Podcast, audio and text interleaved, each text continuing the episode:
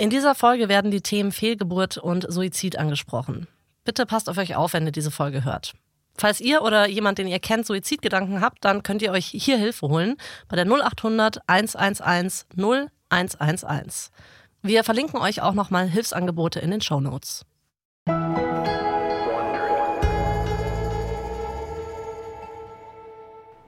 Es ist Sommer 1962. Wir sind in Brentwood, Kalifornien. Und Marilyn ist eine Frau mit einer Mission. Bei ihr zu Hause ist gerade ein junger Reporter vom Life Magazine. Den hat sie eingeladen, um ihm mal zu erzählen, wie sie wirklich ist. Marilyn hat sich zurechtgemacht, also sie ist geschminkt, hat sich die Haare geföhnt und sie trägt heute so einen einfachen schwarzen Pullover mit einer kurzen gelben Hose. Und sie ist pünktlich bereit. Das war ihr besonders wichtig. Sie weiß nämlich, dass ihr nachgesagt wird, dass sie immer unpünktlich sei und die Leute fangen schon an, darüber zu lästern. Und ja, es kommt schon vor, dass sie auch mal Stunden zu spät aus ihrem Zimmer stolpert, mit glasigen Augen und so betrunken, dass sie kaum noch sprechen kann. Aber gerade deshalb hat sie sich heute zusammengerissen. Heute ist sie pünktlich. Und sie will der Welt zeigen, dass Fox völlig ungerecht mit ihr umgegangen ist. Ja, genau, sie hat schon wieder öffentlich Streit mit dem Filmstudio. Man würde meinen, die haben ihre Sache gelernt und legen sich nicht mehr mit ihr an, aber dieses Mal ist es anders. Marilyns neuester Filmdreh ist völlig aus dem Ruder gelaufen. Von den letzten 17 Tagen, die auf ihrem Drehplan stehen, hat sie ganze 16 verpasst. Also hat Fox was gemacht, was es noch nie gegeben hat. Sie haben Marilyn gefeuert. Also den Star schlechthin. Und dann hat Fox sie noch auf 750.000 Dollar verklagt. Und jetzt verbreiten die von Fox Geschichten darüber, wie emotional instabil Marilyn ist und dass es völlig unmöglich sei, mit ihr zu arbeiten. Marilyn startet also jetzt eine Gegenoffensive, das ist ihre Mission heute, und sie hat sich den Reporter nach Hause eingeladen. Sie möchte, dass die Welt jetzt mal ihre Version der Geschichte erfährt, und die geht so. Sie war einfach nur ein paar Wochen lang krank und Fox hat überreagiert. Marilyn hat dem Live Magazine jetzt mindestens vier Stunden Zeit versprochen und die wird sie auch komplett nutzen, um den Reporter auf ihre Seite zu bringen. Der Reporter ist ein schlachsiger junger Mann mit so einer übergroßen Brille und er beginnt das Gespräch erstmal mit so ein paar harmlosen Fragen über Ruhm im Allgemeinen. Marilyn antwortet auf alles ehrlich und nachdenklich. Sie sagt, dass der Ruhm nicht nur Vorteile, sondern auch seine Schattenseiten hat und sie hat beide Seiten der Medaille erlebt. Die gute und die schlechte. Der Reporter nickt und Marilyn ist sich im Klaren darüber, dass sie ihn hier gerade verzaubert. Der hat wahrscheinlich nicht erwartet, dass sie, also dieser Megastar, sich so offen und menschlich zeigen würde. Aber als das Interview in die zweite und dann in die dritte Stunde übergeht, spürt Marilyn es wieder. Dieses Nervenflattern. Sie denkt sich wahrscheinlich so, okay, es ist Zeit für einen kleinen Muntermacher. Sie schenkt sich ein großes Glas Champagner ein und sofort fühlt sie sich leichter und unbeschwerter. Sie lacht mehr, der Reporter lacht auch mit ihr, sie gießt sich ein weiteres Glas ein und dann noch eins. Ihre Gedanken werden immer schneller, bis sie nicht mehr mithalten kann. Sie lacht weiter, aber der Reporter lacht nicht mehr mit. Sie versucht sich daran zu erinnern, was sie ihm eigentlich sagen wollte. Nämlich irgendwas dazu, wie schlecht Fox sie behandelt. Sie versucht ihm auch alles zu erklären, ihre Sichtweise zu zeigen, aber sie zittert dabei vor Wut. Irgendwann fragt der Reporter, wie sie für ihre Schauspielrollen in die Gänge kommt, woraufhin Marilyn ihn anschnauzt, so von wegen, sie sei doch kein Auto, das sei respektlos, das so zu bezeichnen und sie ist doch keine Maschine. Der Reporter guckt fassungslos, sogar verletzt könnte man sagen, und Marilyn stellt ihr Glas ab. Sie hat die Kontrolle über das Interview verloren. Sie kann sich nicht einmal mehr daran erinnern, was sie eigentlich damit erreichen wollte. Als der Reporter schließlich das Tonbandgerät ausschalten will, hat sie nur noch eine letzte Bitte an ihn. Sie sagt, ich hoffe, da war was dabei, aber bitte lassen Sie mich nicht lächerlich dastehen.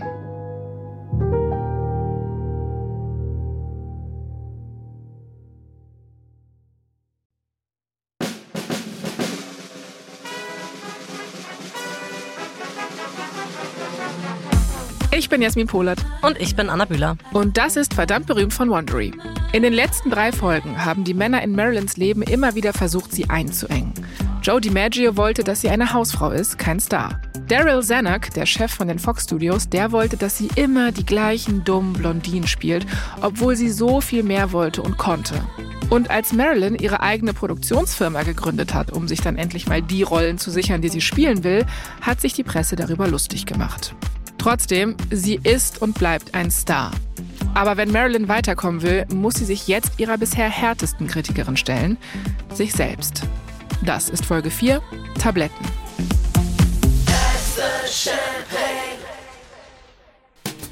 Es ist 1956, es ist jetzt also sechs Jahre bevor Marilyn von Fox gefeuert wird. In der letzten Folge hatte ich ja erzählt, dass Marilyn beim Dreh von The Prince and the Showgirl mit Laurence Olivier ziemlich schlechte Erfahrungen gemacht hat. Mhm. Danach hat Marilyn erstmal die Schnauze voll von London, verständlicherweise. Sie kehrt dann nach New York City zurück. Und ihr Mann, Arthur Miller, kommt mit. Das verwirrt mich jetzt, weil in London war doch auch dieser Vorfall, dass sie sein Notizbuch gefunden hat, wo er ziemlich schlecht über sie geschrieben hat. Also ich dachte, das ist irgendwie durch mit Arthur und ihr. Genau, da waren wir eigentlich stehen geblieben bei der letzten Folge. Marilyn mhm. dachte auch, es sei vorbei. Sie war am Boden zerstört, verständlicherweise. Ihr Herz war komplett gebrochen. Sie hat Arthur dann tatsächlich zur Rede gestellt und die beiden haben sich gestritten.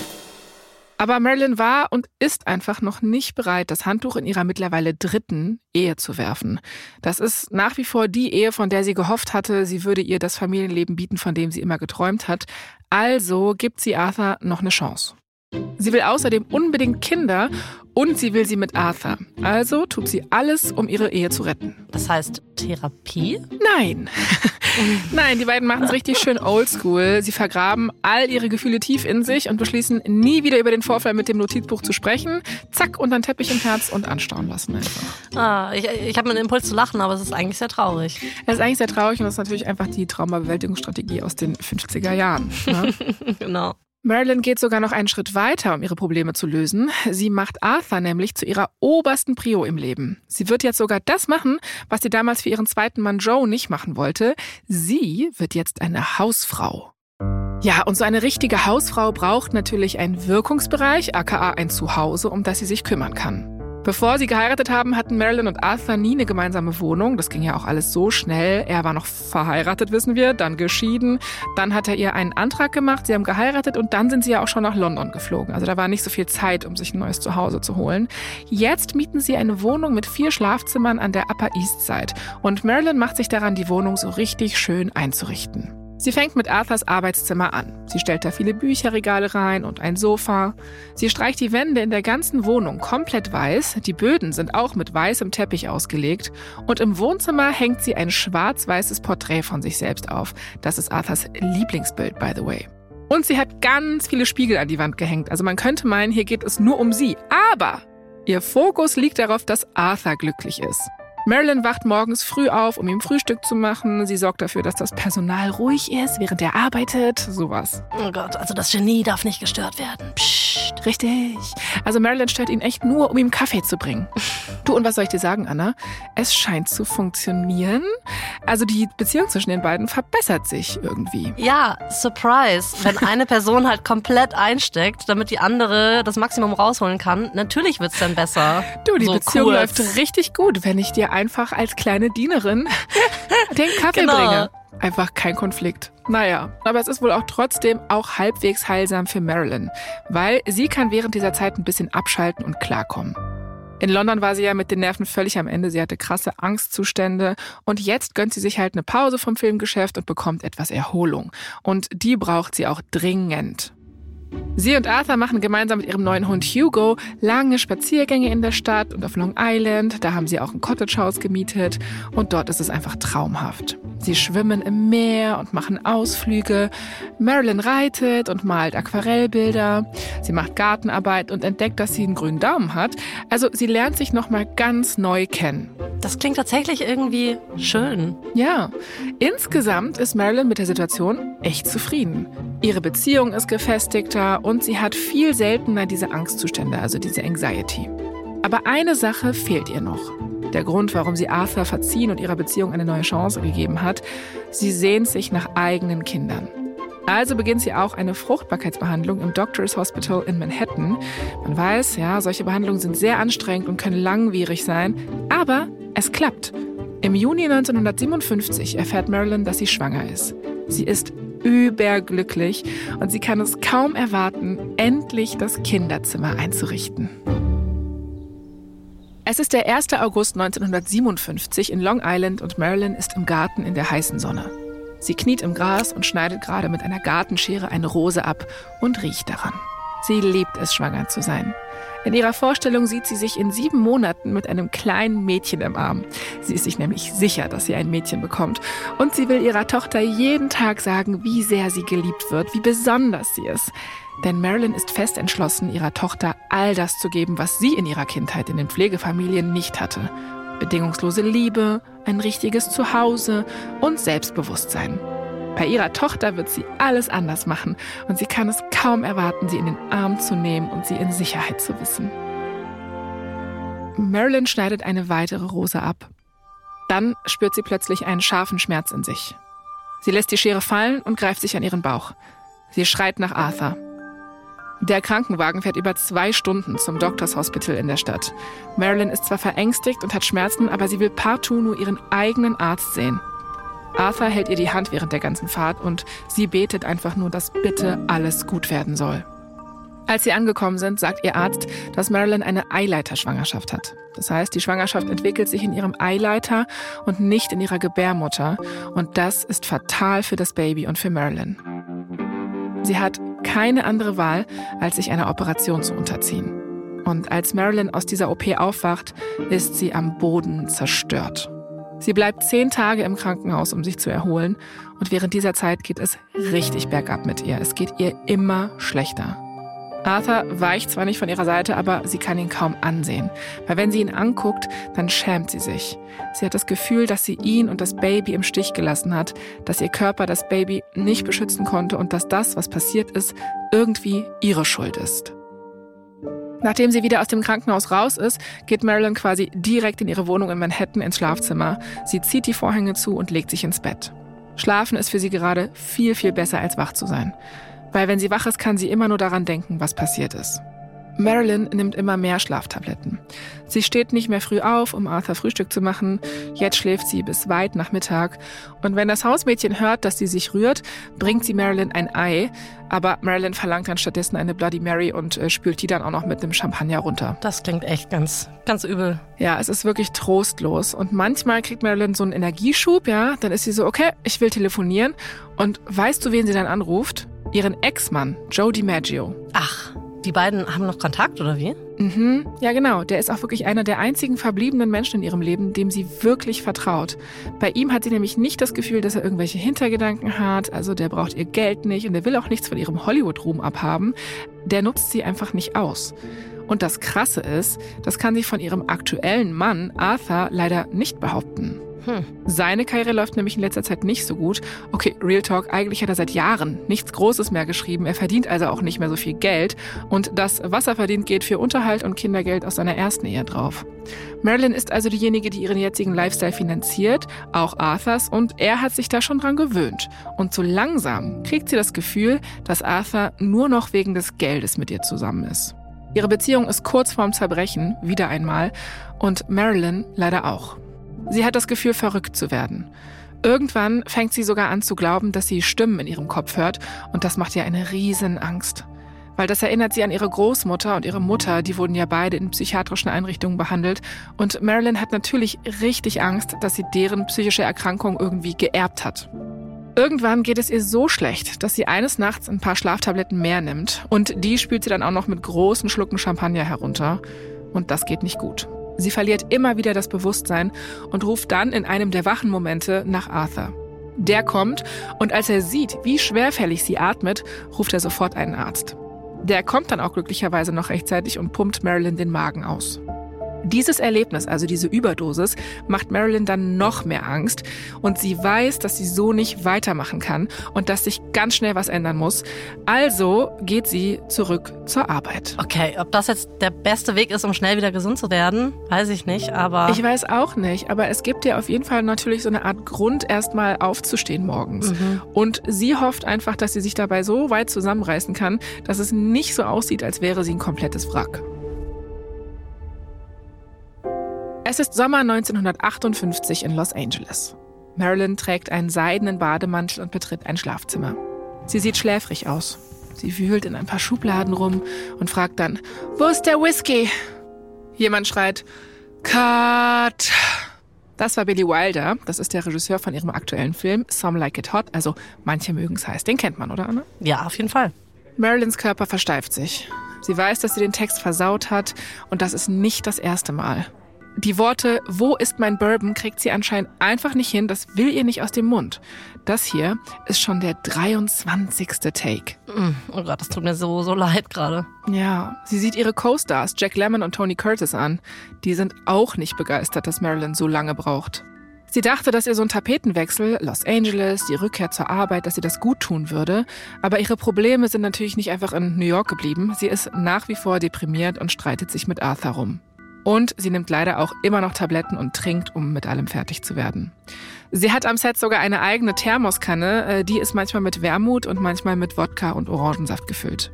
Es ist also jetzt kein Mysterium, warum sie Schwierigkeiten hat, sich ihren Text zu merken.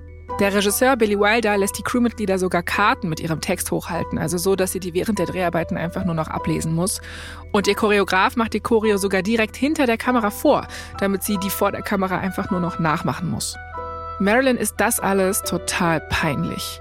Heute läuft's echt nicht gut, aber sie gibt nicht auf. Sie ist unter all der Trauer und Deprimiertheit schon immer noch perfektionistisch und entschlossen. Sie probiert es nochmal, aber Cut!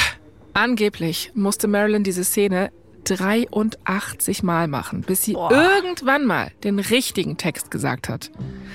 Aber das Gute ist, im Film selbst merkt man von diesen ganzen Querelen dann nichts mehr. Marilyns Performance in Manche mögen's heiß ist nämlich umwerfend. Jedes Mal, wenn die Crew die Aufnahmen vom Vortag ansieht, sind die völlig erstaunt und verwirrt, weil sie sehen ja, wie sie sich jeden Tag so durch die Szenen kämpft, aber auf den Aufnahmen selbst ist Marilyn einfach bezaubernd. Da ist überhaupt nichts von diesem ganzen Struggle zu sehen. Sie hat einfach diese magische Filmstar-Qualität, von der sie als Kind geträumt hat und die Kamera liebt sie. Und nicht nur die Leute, die den Film mit ihr drehen, sind von ihrer Leistung begeistert. Als manche mögen's heiß in die Kinos kommt, wird der ein Riesenerfolg. Der wird Nummer eins in den USA und hält sich da drei Wochen lang. In der vierten Woche wird er dann kurz vorm Spitzenplatz verdrängt, aber dann kehrt er für weitere vier Wochen auf den ersten Platz zurück. Viele sehen Marilyn als Grund für diesen Erfolg. Variety schreibt, Marilyn hat nie besser ausgesehen. Sie ist eine Comedian mit einer Kombination aus Sexappeal und Timing, die einfach unschlagbar ist. Marilyn bekommt für ihre Leistung sogar einen Golden Globe. Oh, das klingt doch so, als hätte sie es endlich geschafft. Also die ganze Anerkennung, die sie doch immer haben wollte. Ja. Sie wird irgendwie ernst genommen oder von den Fachleuten. Ist jetzt so ein Filmstar, so ein richtiger Filmstar mit Golden Globe. Genau, also eigentlich könnte man meinen, sie hat jetzt alles erreicht, was sie damals als kleine Norma Jean im roten Kinosessel erreichen wollte. Sie könnte endlich glücklich sein, aber es gibt einen großen Wunsch, den sie hat und der will sich einfach nicht erfüllen. Am 19. Dezember 1958 hat Marilyn eine Fehlgeburt. Während der Dreharbeiten zu Manche mögen's heiß hatte sie gemerkt, dass sie wieder schwanger war. Sie war überglücklich, aber ihre Ärztinnen waren besorgt und meinten, sie solle auf keinen Fall Schlafmittel mehr nehmen und vor allem soll sie mit dem Trinken aufhören.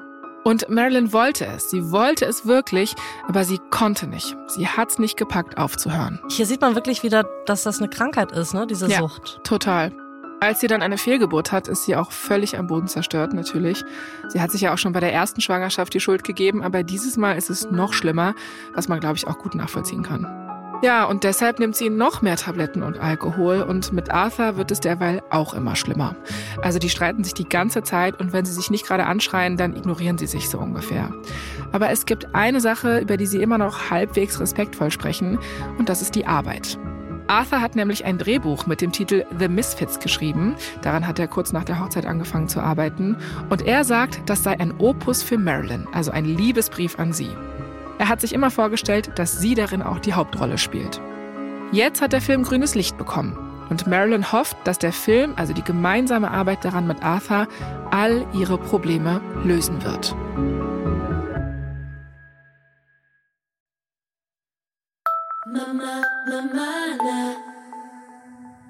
Es ist August 1960 im Mapes Hotel in Reno, Nevada. Es ist kurz vor 22 Uhr. Marilyn und Arthur sind noch wach. Arthur schreibt mit einer Hand und hält in der anderen eine Zigarette und Marilyn geht durch den Raum. Bist du bald fertig? fragt sie. Arthur nimmt einen kurzen Zug. Noch nicht, noch nicht. Seit die Produktion von The Misfits begonnen hat, läuft jede Nacht so. Es gibt eine Neufassung vom Drehbuch nach der anderen mit vielen Änderungen, und zwar hauptsächlich an Marilyns Figur Roslyn. Im ersten Entwurf war Roslyn eine gebildete Frau von der Ostküste, aber Arthur hat das gestrichen und aus ihr eine Schulabbrecherin gemacht. Marilyn fand das komisch und hat sich gefragt, ob es daran liegt, dass sie selbst die Highschool nicht abgeschlossen hat. Aber sie hat die Änderung dann einfach nur mit so einem Schulterzucken abgetan, weil warum sollte Arthur das tun? Arthurs nächste Überarbeitung war dann, der Figur Roslyn eine neue Hintergrundgeschichte zu geben. Und zwar eine Geschichte voller gescheiterter Liebesaffären. Und ich sag mal so, das war ja damals schon eher so als schmutzig angesehen oder als beschämend. So ein bisschen Slutshaming.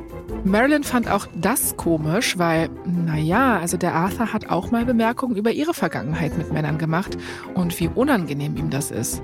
Verarbeitet er das dann auch in dem Drehbuch? Hm. Mit jeder neuen Änderung im Drehbuch bekommt Marilyn immer mehr das Gefühl, dass sich die Figur von Roslyn einfach in sie, in Marilyn verwandelt.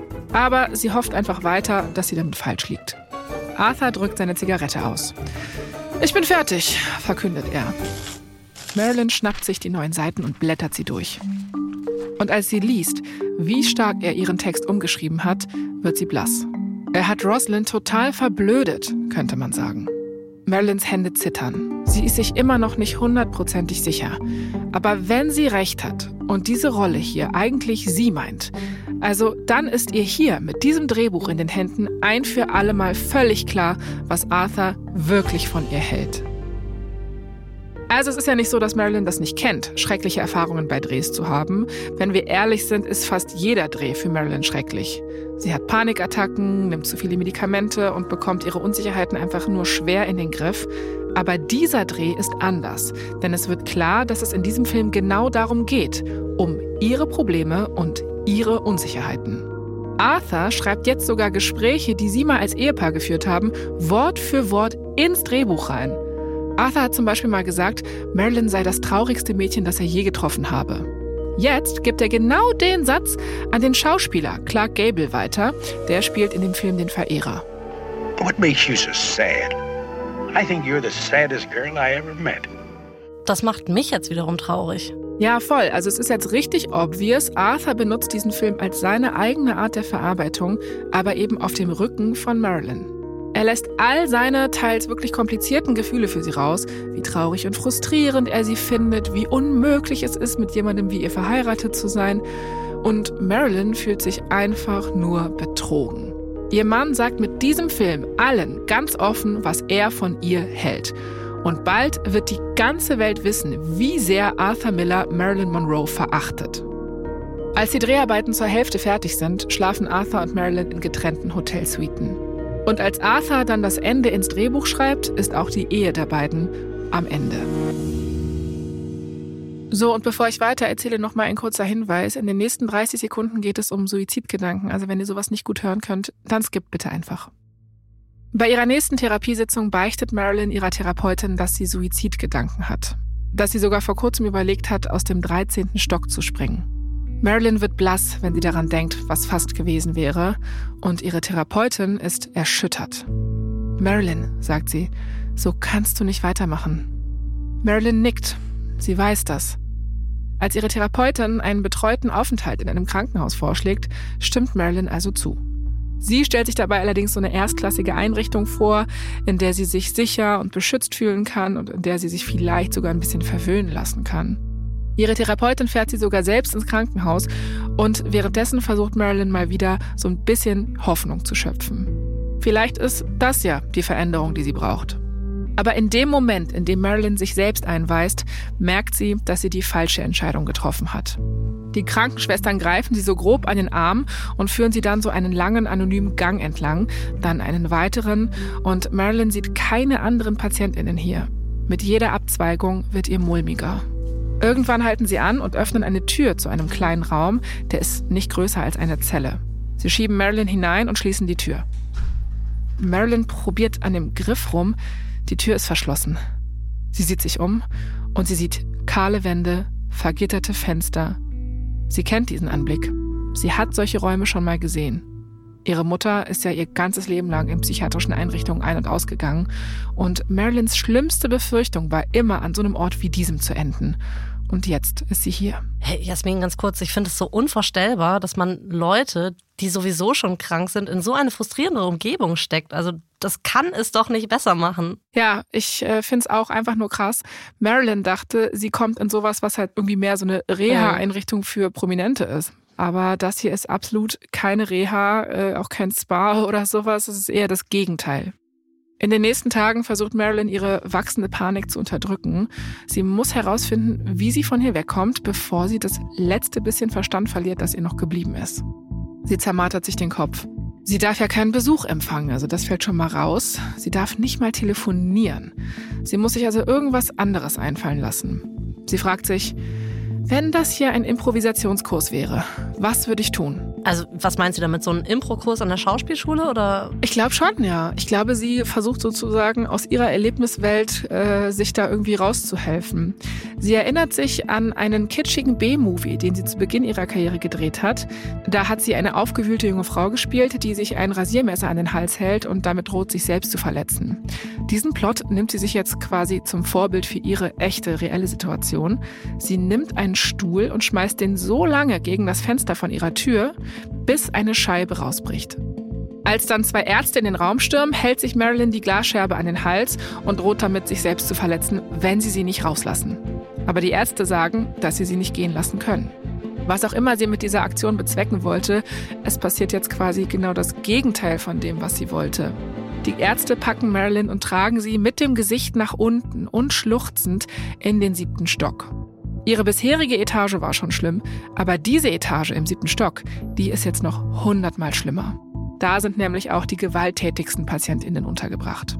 Drei Tage lang ist Marilyn in einer Gummizelle eingesperrt. Also wirklich so, wie man das aus den Filmen kennt.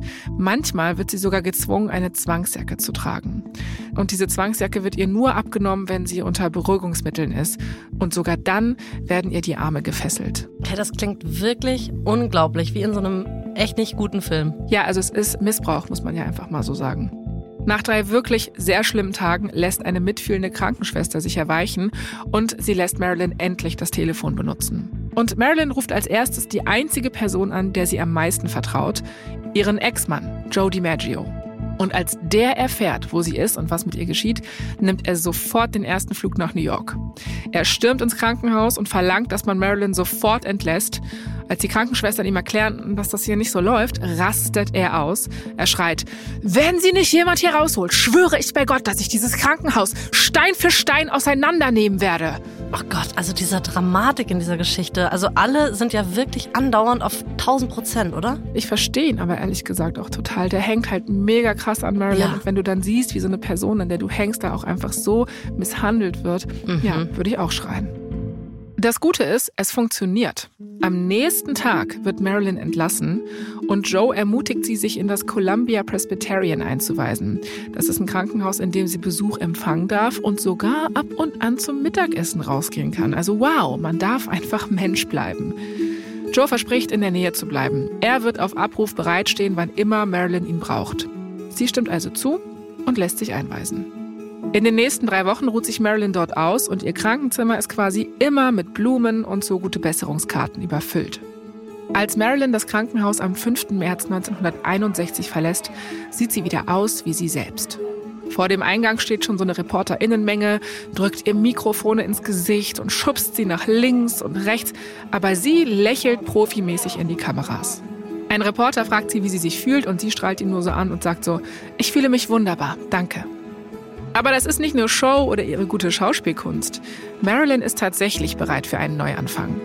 Sie hat den absoluten Tiefpunkt erreicht und von hier an geht's bergauf. Sie ist bereit, sich wieder nach oben zu kämpfen. Und zwar an dem Ort, an dem sie sich am besten auskennt.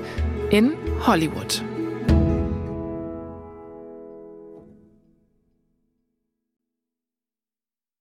Mama, Mama, es ist April 1961. Marilyn ist zurück in Los Angeles und sie ist fest entschlossen, ihr Leben zu leben und nicht mehr alles so ernst zu nehmen. In New York ging es um Literatur, Broadway und Kultur. Sie hat bewiesen, dass sie mit klugen Köpfen verkehren und prestigeträchtige Filme machen kann. Aber seien wir ehrlich, das war natürlich auch alles irgendwie schwere Kost. Jetzt will Marilyn die Dinge ein bisschen einfacher angehen und sie will ein bisschen mehr Leichtigkeit und Freude in ihr Leben lassen. Okay, also erstmal kümmert sie sich um ein gutes Umfeld. Sie kauft sich nämlich ein Haus in Brentwood. Das ist in so spanischem Stil gehalten. Das Haus ist bescheiden, aber es ist sehr privat. Und Marilyn wirft all ihre schwarzen, weißen und beigen Klamotten weg. Jetzt kommen da farbenfrohe Kleider rein. Und sie geht ins Beverly Hills Hotel und bittet den Friseur, ihr eine neue Frisur zu verpassen. Sie sagt, machen Sie einfach, wie Sie wollen, es ist mir egal. Okay, vielleicht kann Marilyn das. Ich wäre da. also, ich hätte Schiss. Ich find's risky. Würde ich auch nie, also wirklich Worte, die ich nie nee. bei einem Friseur oder einer Friseurin mm, mm, sagen mm, würde. Mm, äh, anyways, der Friseur denkt sich so, okay, Jackpot, äh, ich leg mal Hand an. Lass mich mal was probieren. Das ist nämlich genau das, was dann immer passiert und er macht es wirklich richtig kurz. Ah. Und Marilyn liebt den neuen Schnitt. Und weil sie es leid geworden ist, immer nur über die Nachrichten und den neuesten Pulitzer-Preis-Roman zu reden, fängt sie an, sich mit Leuten zu treffen, die wirklich wissen, wie man Spaß hat. Also zum Beispiel mit dem Red Pack, Dean Martin, Sammy Davis Jr., Frank mhm. Sinatra, mhm. so Leute. Ne? Also so Leute ja. aus der Entertainment-Branche, die wissen, wie hat man Spaß, wie feiert man eine Party, wie hat man gute Laune. Ja. Marilyn fängt auch wieder an zu daten, also eher zwanglos. Sie ist immer wieder mit Sinatra zusammen. Das ist einer der wenigen Männer, die es mit ihrer Star Power aufnehmen können. Und als die Beziehung zu ihm in die Brüche geht, trifft sie sich ein Wochenende lang in Palm Springs mit dem Mann, der vielleicht noch berühmter ist als Sinatra, mit dem Präsidenten. Ah, weißt du, ich habe mich die ganze Zeit gefragt, wann und jetzt Mr. President, JFK halt, ne? Wann der auftauchen würde. Da ist er. Mhm. Endlich. Genau. Aber das zwischen den beiden ist jetzt auch nichts Ernstes. Also es ist keine richtige Liebesbeziehung. Die sind nicht fest zusammen oder so. Die mhm. trinken zu viel und sie ruft dann einfach ihren persönlichen Masseur an und der soll ihr dann sagen, wie man den Rücken vom Präsidenten am besten massiert. Ja, so genau wollte ich es gar nicht wissen, Jasmin, aber ähm, okay, danke für die Info. Aber dafür bin ich doch da und dabei fällt mir ein, weißt du noch, in der Staffel zu Jackie O, ne, da hast du mir doch erzählt, dass äh, der kaputte Rücken vom Präsidenten, dass der auf eine Art ein Lady-Magnet war. Und ich war so, interessant, diese Rückennummer scheint auch bei Marilyn zu ziehen. Da haben wir's. Naja, also ihr Masseur fragt sie dann später so, na, wie ist das Wochenende gelaufen? Und sie lacht nur und sagt, ich glaube, ich habe seinen Rücken wieder gesund gemacht. Mhm, mhm. Ganz bestimmt. So, und äh, alles schön und gut, ja. Marilyn versucht zwar ihrem Leben mehr Fun und Leichtigkeit zu verpassen, aber das heißt nicht, dass sie sich was vormacht oder irgendwie alles jetzt verdrängt. Nee, also sie weiß schon, dass sie immer noch eine Menge Probleme hat, mit denen sie umgehen muss. Marilyn hat jetzt auch einen neuen Therapeuten. Sie hat Dr. Ralph Greenson angeheuert, um ihr zu helfen, diese Probleme zu bekämpfen. Der ist übrigens bekannt als der Psychiater der Stars. Okay, der Psychiater der Stars. Ehrlich gesagt, das könnte auch eine Sendung bei RTL sein oder so, oder? Stimmt. Naja. Dr. Greenson diagnostiziert bei Marilyn eine manisch-depressive Störung. Heute nennt man das bipolare Störung. Deshalb leidet sie auch unter diesen starken Stimmungsschwankungen. In der einen Minute ist sie überglücklich und in der nächsten fühlt sie sich, als wäre sie im freien Fall ganz nach unten. Diese Diagnose, also dass sie überhaupt eine psychische Krankheit hat, ist für Marilyn sehr schwer zu verdauen. Sie hatte ja immer Angst davor, das von ihrer Mutter zu erben und jetzt hat sie es quasi schwarz auf weiß. Das ist schlimm. Aber die gute Nachricht ist, jetzt, wo sie davon weiß, kann sie dagegen vorgehen. Ihr Arzt und Sie können einen Weg finden, damit umzugehen und vielleicht sogar verhindern, dass sie jemals nochmal in eine Anstalt muss. Das Problem ist nur, damals ist die Medizin noch nicht so fortgeschritten wie heute. Antidepressiva gibt es noch nicht wirklich und wenn, dann sind die nicht ohne weiteres erhältlich. Nicht mal für prominente Ärzte und eine der berühmtesten Frauen der Welt. Also greift Marilyn wieder auf Beruhigungs- und Schlaftabletten zurück. Es ist der 10. April 1962. Marilyn ist auf dem Gelände von Fox für die Vorproduktion zu ihrem neuesten Film Something's Got to Give. Sie ist hier beim Fitting, um ihre Kostüme anzuprobieren und sie zieht nach und nach ein paar aufreizende Kleider an. Sie schlendert vor der Kamera hin und her und wie immer ist es magisch. Sie strahlt richtig. Als der Regisseur und die Produzenten die Testaufnahmen sehen, spüren sie, dass sie mit Marilyn mal wieder auf die richtige gesetzt haben. Und sie sind zuversichtlich, dass Marilyn psychisch und körperlich stark genug ist, um mit den Dreharbeiten zu beginnen. Hm, mit dem Wissen, was wir jetzt haben, wäre ich mir da nicht so sicher. Ja, Marilyn ist sich da auch nicht so sicher. Ihre äußere Erscheinung spiegelt nicht wieder, was in ihrem Inneren vor sich geht. Sie hat jetzt vielleicht eine neue Frisur und trägt irgendwie hellere, farbenfrohe Kleider, aber innerlich ist sie halt immer noch voll mit Ängsten und diesen Achterbahnemotionen, die sie eben nicht kontrollieren kann. Sie und Dr. Greenson haben auch bisher noch nicht rausgefunden, wie sie mit diesen manisch-depressiven Episoden umgehen sollen. Als dann der erste Drehtag gekommen ist, taucht Marilyn nicht auf. Sie meldet sich krank. Sie sagt, sie hat eine Nasennebenhöhlenentzündung. Am zweiten Tag meldet sie sich wieder krank, diesmal wegen Schlaflosigkeit. An Tag drei bis fünf sagt sie, sie habe ein Virus. Und so geht es immer weiter. Einige Ärzte, die Marilyn untersucht haben, glauben, dass ihre Beschwerden zu dieser Zeit psychosomatisch sind. Marilyns Ängste und Befürchtungen manifestieren sich so stark quasi, dass sie sie körperlich krank machen. Es ist auch ein bisschen so wie damals, als sie diesen Stressausschlag bekommen hat und sich in ihrer Garderobe versteckt hat. Nur jetzt ist es halt viel, viel schlimmer und es lähmt sie auch viel, viel mehr. Und das Ganze geht auch noch richtig ins Geld. Jeder Tag, den sie ausfällt, kostet die Fox Film Studios.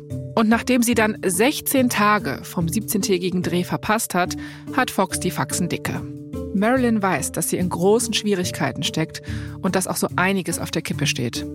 Sie muss sich jetzt irgendwie zusammenreißen und endlich wieder gesund werden. Es ist der 19. Mai 1962 im Madison Square Garden in New York City. Marilyn ist kurz vor ihrem Auftritt. Sie trägt einen weißen Pelzmantel über einem eng anliegenden Kleid. Sie sieht strahlend aus und so, als hätte sie Stunden damit verbracht, sich fertig zu machen. Spoiler, hat sie auch. Sie ist fest entschlossen, den Präsidenten der Vereinigten Staaten zu beeindrucken.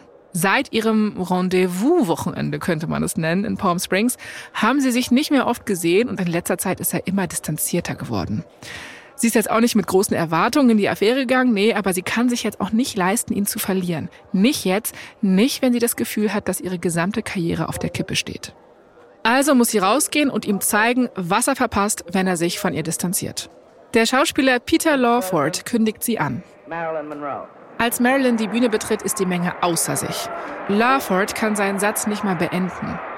Marilyn denkt sich so, okay, das ist ein guter Anfang. JFK wird sehen, wie begehrenswert sie ist. Sie zieht ihren Pelz aus und enthüllt dann das aufreizendste Kleid, das die Welt bis dato je gesehen hat. Es ist hautfarben und an dem Stoff hängen 2500 Kristalle. Und das passt ihr wie angegossen, was auch kein Wunder ist, sie ist nämlich buchstäblich hineingenäht worden, muss man dazu sagen. Hey, Jasmin, du hast doch am Anfang dieses Podcasts erzählt, dass Kim Kardashian auf der Met Gala dieses Kleid anhatte, oder? Genau, das ist das Kleid, wo äh, manche sagen, sie hat es kaputt gemacht. Genau, also das mhm. ist das von Marilyn und äh, worüber ich dann überhaupt auf Marilyn Monroe gekommen bin. Da sind wir jetzt also. Also ich denke mir nur so, wenn Marilyn damals schon gewusst hätte, dass sich Jahrzehnte später eine gewisse Kim K da auch reinnähen lassen wird. Mm. Naja. Naja. Egal. Zurück zur Originalsituation. Marilyn sieht JFK direkt an und sie singt, als ob niemand sonst mit im Raum wäre. Happy Birthday to you. Happy Birthday to you. Happy Birthday, Mr. President. Happy Birthday to you. Also sie singt so mega provokativ, verführerisch. Das Publikum bricht in Beifall aus und JFK betritt die Bühne. Und dann sagt er diesen einen Satz, bei dem ich mich ja schon in der Staffel über Jackie so weggecringed habe. Den darfst du jetzt zur Abwechslung mal lesen, Anna. Das darfst du jetzt oh, mal. Cool, vielen Dank. Mhm. Ah, also er sagt, äh, ich kann mich jetzt aus der Politik zurückziehen, nachdem mir so süß und wholesome Happy Birthday gesungen wurde. Alles Gute auch von ja. uns. Aber leider geht Marilyns Reise nach New York in mehrfacher Hinsicht trotzdem schief. JFK lässt ihre Beziehung zueinander nicht wieder aufleben. Der Auftritt war so übertrieben, dass ihre super private Affäre jetzt super öffentlich ist. Spätestens jetzt spekulieren nämlich alle, dass die beiden was miteinander hatten oder haben. Und das ist natürlich nicht so gut für JFK, der ist nämlich verheiratet mit Jackie Kennedy und die ist gedemütigt und wütend, haben wir alles schon gehört in der Staffel. Und JFK hat keine andere Wahl, als sich weiter von Marilyn zu distanzieren. Marilyns Sexappeal ist noch nie so nach hinten losgegangen wie jetzt und sie ist verletzt. So hat sie sich das alles überhaupt nicht vorgestellt. Aber es kommt noch schlimmer. Fox ist sauer, dass Marilyn sich von der Arbeit freigenommen hat, um quer durchs Land zu fliegen und für den Präsidenten aufzutreten. Die hat jetzt so viele Tage gefehlt, weil sie krank war und dann hat sie quasi Urlaub genommen. Als sie zum Set zurückkommt, sagt sie dann, sie sei erschöpft und könne keine Nahaufnahmen machen. Und dann meldet sie sich ein paar Tage später mit einer Ohrentzündung krank. Die Leute bei Fox sind mit ihrem Latein völlig am Ende. Ich möchte an der Stelle aber einwerfen, also ich glaube, es ist für beide Seiten eine sehr, sehr schwierige Situation. Ja, das kann man wirklich mal so festhalten. Was uns ja auch zum Anfang von dieser Folge zurückbringt, also zu dem Zeitpunkt, an dem Marilyn von Fox auf 750.000 Dollar verklagt wird. Als die Presse davon Wind bekommt, ist das natürlich ein Riesenthema. Eine Schlagzeile lautet, Marilyn soll ersetzt werden. Ist sie am Ende? Und der Regisseur von dem Film sagt, ich glaube, es ist das Ende ihrer Karriere. Sie will den Film machen, aber sie hat keine Kontrolle über sich. Ihre Leistung ist nicht gut. Nee, es ist so, als ob sie unter Wasser schauspielern würde. Marilyns Leben gerät jetzt endgültig aus den Fugen. Sie erfährt sogar, dass Fox schon eine junge blonde Schauspielerin gefunden hat, die sie in Something's Gotta Give ersetzen soll. Und sie sind schon dabei, Marilyns Kostüme zu ändern, damit sie der neuen Schauspielerin passen. Marilyn bekommt wieder das Gefühl, das sie als Kind hatte, vor dem sie ja unbedingt wegkommen wollte. Dieses Gefühl, dass niemand sie will. Sie fühlt sich allein und verlassen. Ihr Co-Star, Dean Martin, sagt dann sogar noch, dass er mit niemandem außer ihr arbeiten will und Fox lässt sich sogar erweichen und sagt, okay, ja, wir würden sie auch zurücknehmen, aber es hilft ihr alles nichts mehr. Marilyn wendet sich wieder dem einzigen zu, mit dem sie immer den Schmerz zumindest kurz betäubt, Alkohol und Drogen.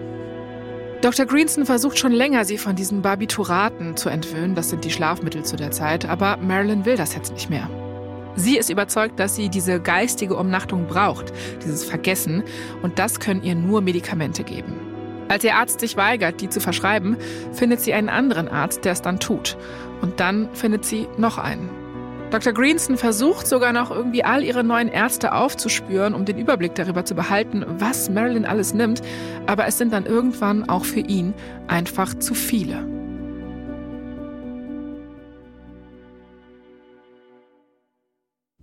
Am 5. August 1962 wird Marilyn Monroe tot in ihrem Haus in Brentwood aufgefunden.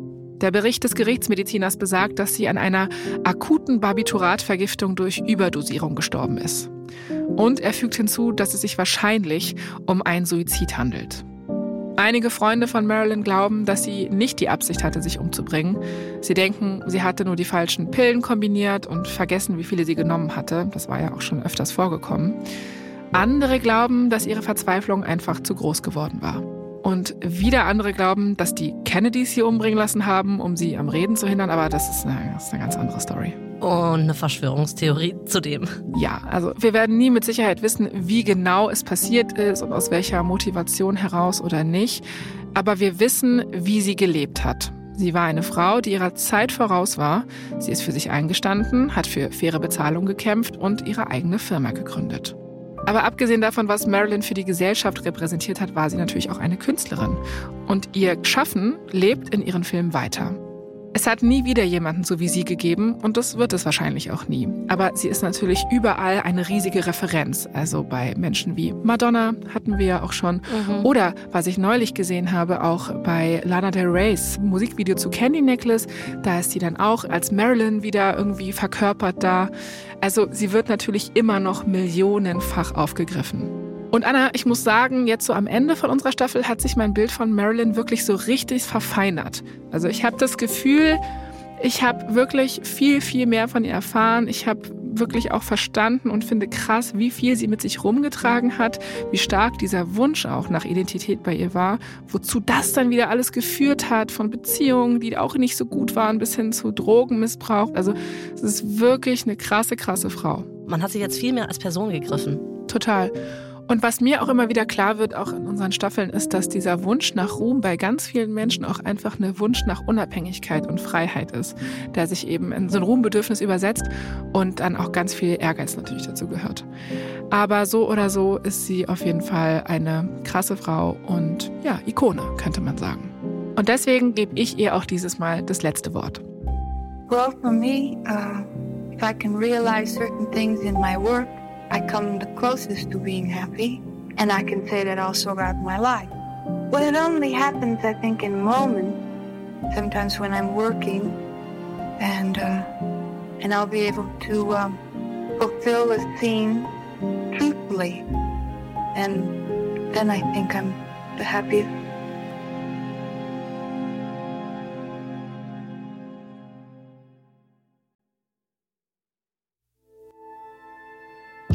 Das war die letzte Folge unserer vierteiligen Serie Marilyn Monroe. In unserer nächsten Staffel geht es um Paris Hilton, die erste Influencerin ever, die ihr Image in den letzten Jahren komplett geändert hat. Hier noch ein kurzer Hinweis zu den Szenen in diesem Podcast. In den meisten Fällen wissen wir zwar nicht genau, was gesagt wurde, aber unsere Geschichten basieren auf echten Tatsachen und tiefen Recherchen.